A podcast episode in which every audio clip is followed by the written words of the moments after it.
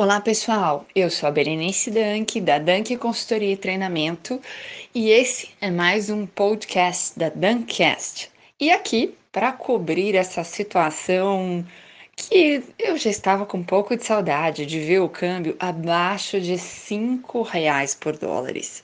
Bem, quais são as consequências disso para os diferentes agentes da nossa economia brasileira? Se você é um comprador de dólares, porque você, por exemplo, importa e precisa pagar dólares ao exterior, certamente você está agora aliviado. Muitas companhias viram suas margens ficar muito espremidas, em algumas situações até negativas, com a alta bem exacerbada do câmbio nesses últimos dois anos. Já se você é uma empresa exportadora ou se você tem receitas atreladas a commodities cotadas em dólar, atenção! Na medida em que o câmbio cai, sua receita em reais fica menor.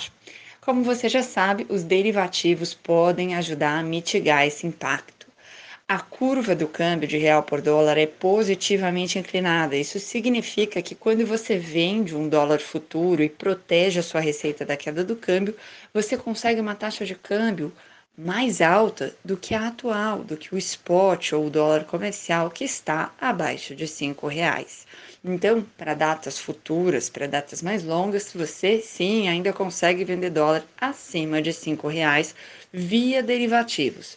Você pode fazer isso vendendo um NDF ou eventualmente um futuro, mas lembrando que a vantagem do NDF é não ter ajustes diários. Para saber mais e trocar ideias, tirar dúvidas sobre esses temas envolvendo hedge, cambial e de commodities, fale conosco. Nós somos a Dank Consultoria e Treinamento especializada em apoiar empresas a desenvolver práticas e políticas de rede proteção. Muito obrigada e até breve.